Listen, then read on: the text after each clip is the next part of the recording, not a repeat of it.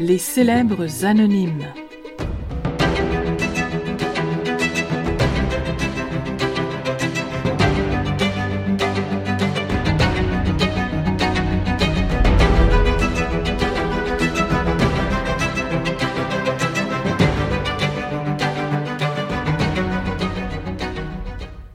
Les femmes et la médecine. Bonjour. En présentation du balado, dans mon épisode zéro, je vous avais annoncé des épisodes historiques autour de Mondabot. En voici un maintenant. J'ai envie de vous proposer quelque chose de différent. Un quiz sur l'histoire des femmes et de la médecine. Bon, ce sera pas très difficile. Je vais vous poser des questions avec un choix de réponse, puis je vais vous donner la réponse tout de suite. Mais j'aimerais ça vous faire travailler un petit peu, vous faire interroger. Alors c'est parti. En 1642, quelle femme fonde l'Hôtel-Dieu de Montréal et cofonde Montréal avec Maisonneuve? A. Marguerite Bourgeois. B. Jeanne Mance. C. Irma Levasseur ou D. Marie de l'Incarnation. La réponse B. Jeanne Mance. Question 2. Dorothée Christiane Erxleben est la première femme à obtenir un doctorat en médecine en Allemagne. En quelle année est-ce? A. 1553 B.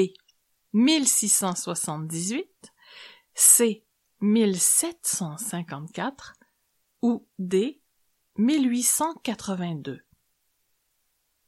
Réponse C 1754. Question 3. En quelle année Elizabeth Blackwell, anglo-américaine, est la première femme à obtenir un diplôme de médecine aux États-Unis? A. 1849, B. 1882, C. 1897 ou D.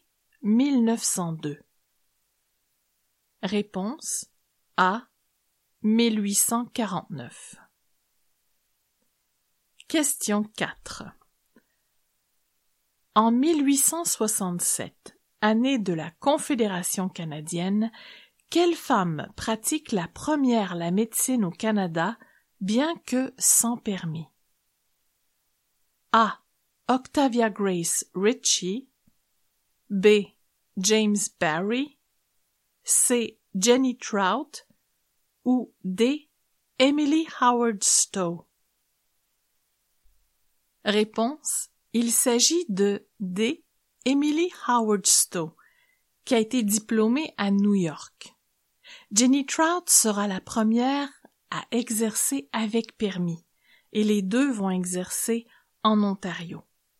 D'ailleurs, les deux vont être à l'origine des deux premières universités qui acceptent des femmes, qui sont en fait exclusivement fréquentées par des femmes, toujours en Ontario.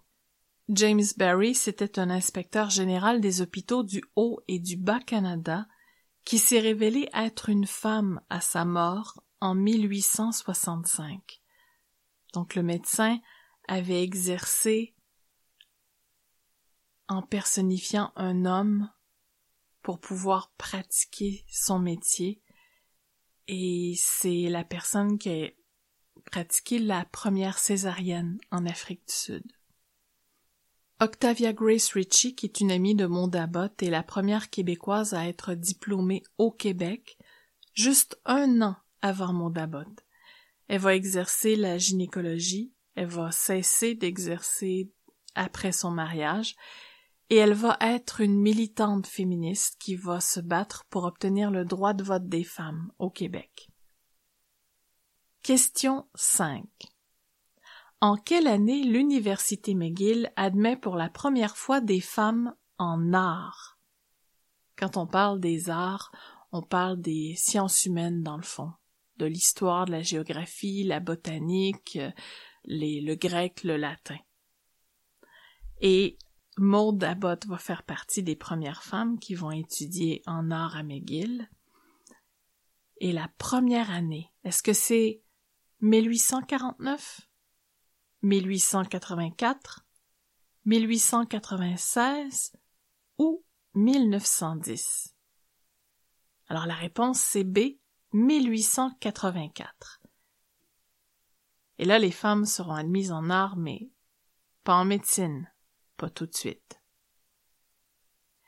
Question 6. Qui est la première femme médecin canadienne-française? A. Justine Lacoste Beaubien. B. Marie de l'Incarnation. C. Irma Levasseur.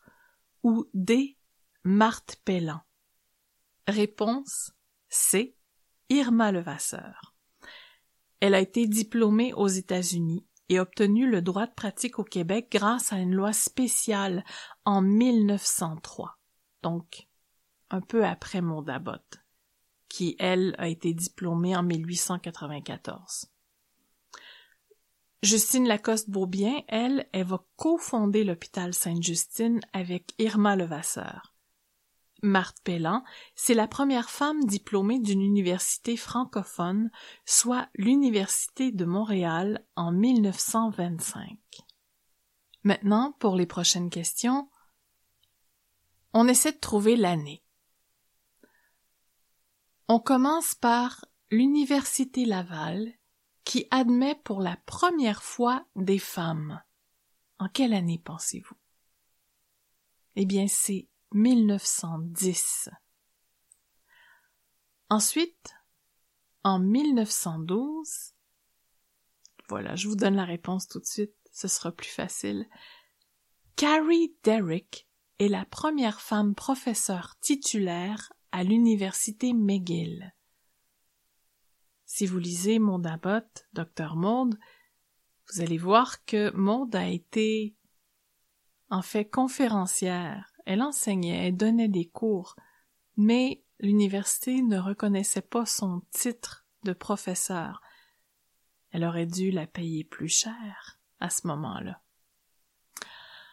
Ensuite, autre événement qui se passe cette fois en 1915. Eh bien là, les femmes sont admises à l'Université de Montréal. Et c'est en 1918 que McGill admet ses premières femmes à la faculté de médecine. Un combat que Maud Abbott a mené, mais qu'elle n'a pas réussi à gagner. Pour obtenir son diplôme au Québec, elle va devoir aller à une université concurrente. Et puis, ben, vous pourrez aller lire le livre pour savoir de quelle université il s'agissait. Et d'ailleurs, quand les premières femmes ont obtenu leur diplôme de médecine à McGill, Mondabot les a invités à prendre le thé au Ritz. Elle était très fière de ces filles-là, de ce qu'elles avaient accompli, puis du chemin qu'elle avait ouvert pour elles. Ensuite, une autre date importante pour les femmes et les, les facultés de médecine, c'est 1936. Là, c'est l'Université Laval qui admet les femmes en médecine un long chemin à parcourir pour que les femmes puissent exercer ce métier-là. Maudabot s'inscrit dans une lignée de femmes exceptionnelles. Découvrez-en plus sur son histoire avec Dr Maud. Au revoir.